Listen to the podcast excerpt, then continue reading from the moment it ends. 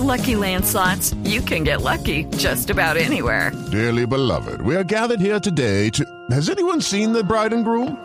Sorry, sorry, we're here. We were getting lucky in the limo and we lost track of time. No, Lucky Land Casino, with cash prizes that add up quicker than a guest registry. In that case, I pronounce you lucky.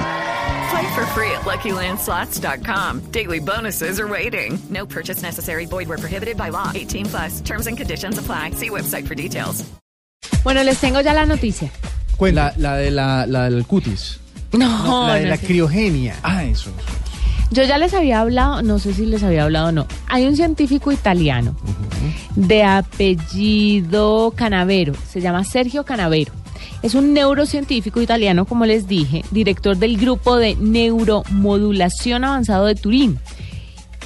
Y él está investigando todo el, todo el tema este de trasplantar la cabeza de un humano a un cuerpo, ¿ya? Sobre todo en las personas que sufren de enfermedades que, que el cuerpo definitivamente ya no responde. Entonces lo que, lo que él pretende hacer es ayudar a estas personas para cortar la cabeza con un corte, un corte limpio y ponerla en un cuerpo funcional de un- una persona que done, que, que haya muerto por X o Y motivo, pero que done su, su cuerpo y, y esté funcionando. Exacto. Supongamos Oye, que para pero- personas que son de pronto cuadraplégicas, Cuadraplégicas. eh, tener nuevamente un cuerpo funcional, esa, si se logra, sería una solución.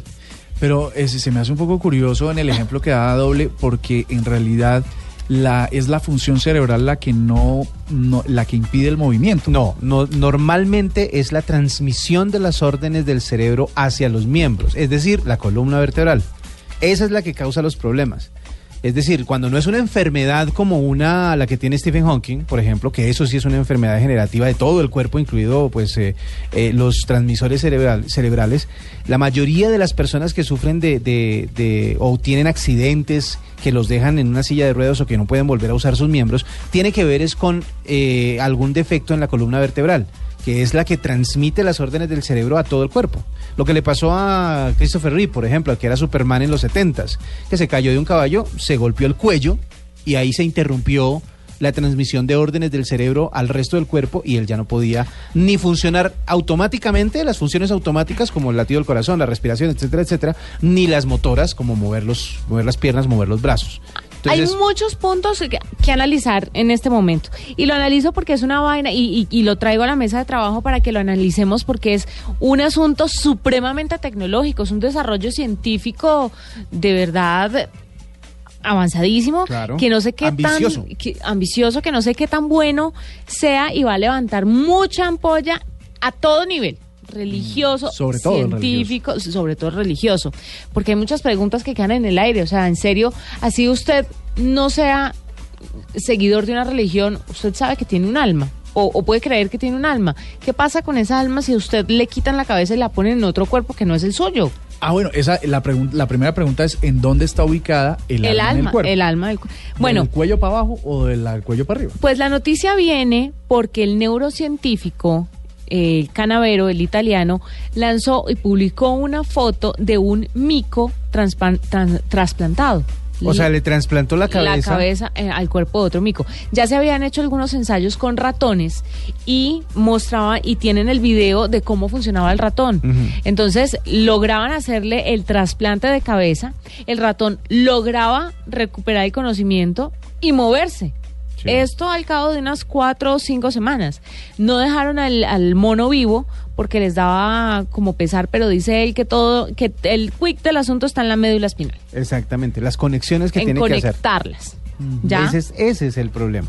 Obviamente la comunidad científica está supremamente indignada porque dicen que no es posible que ella- él haya publicado esas fotos que están rodando a través de internet, que antes deberían salir en revistas científicas explicando el, el desarrollo, explicando el avance tecnológico. Eso era cuando no había redes sociales, ahora. Pero ¿sabe qué es lo que pasa? Que yo creo que el tipo tiene afán, ¿sabe por qué?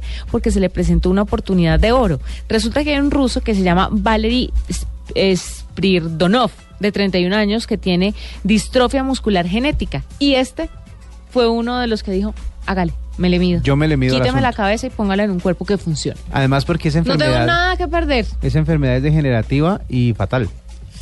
Es tremendo, es tremendo porque además fíjate que eh, si lo más, a ver, lo, una de las cosas más complejas que aún no ha resuelto en, en su totalidad la ciencia médica es los receptores de, de órganos.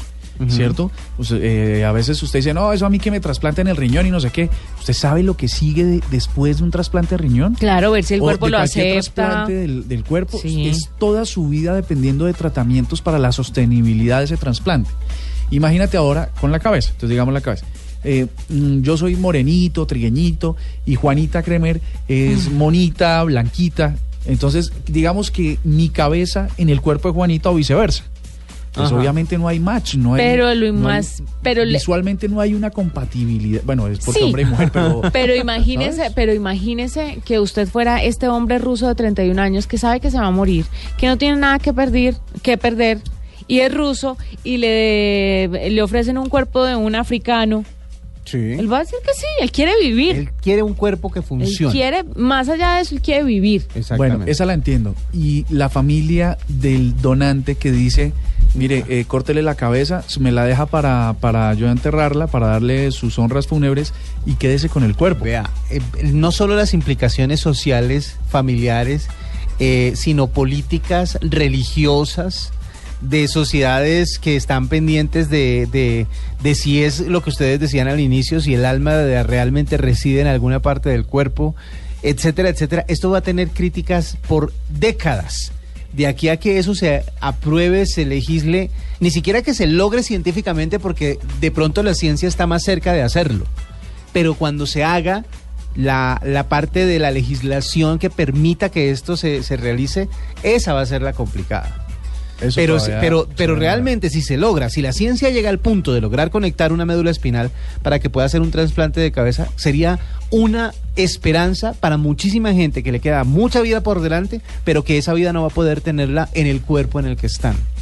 Eso es de lo más, de lo, lo que hay que pensar es eso. Mire, el señor tuvo una entrevista con El Mundo de España y dice que lleva tres años diciendo eh, que este tipo de trasplante es posible y todo el mundo lo toma por loco, obviamente. Claro. Entonces dice, ahora que estoy seguro de que es posible, lo he querido anunciar cuanto antes. Y quien no lo crea ya lo verá publicado pronto en las revistas científicas. Canavero eh, afirma también que disponen del video de toda la evolución de las ratas a las que sometieron a la operación desde el momento en que le cortan la cabeza hasta que la unen al nuevo cuerpo y empieza a recuperar los primeros movimientos al cabo de tres o cuatro semanas. Dice el, el italiano, los experimentos con ratas ya los habíamos hecho en otras ocasiones, pero esta vez es la primera que mostramos el video de todo el proceso. Ahora lo hicieron con un mono. Próximamente, dice él, lo van a hacer con muertos, con personas muertas, para dentro de muy poco hacerlo con personas vivas. Bueno, ahí es donde está el tema.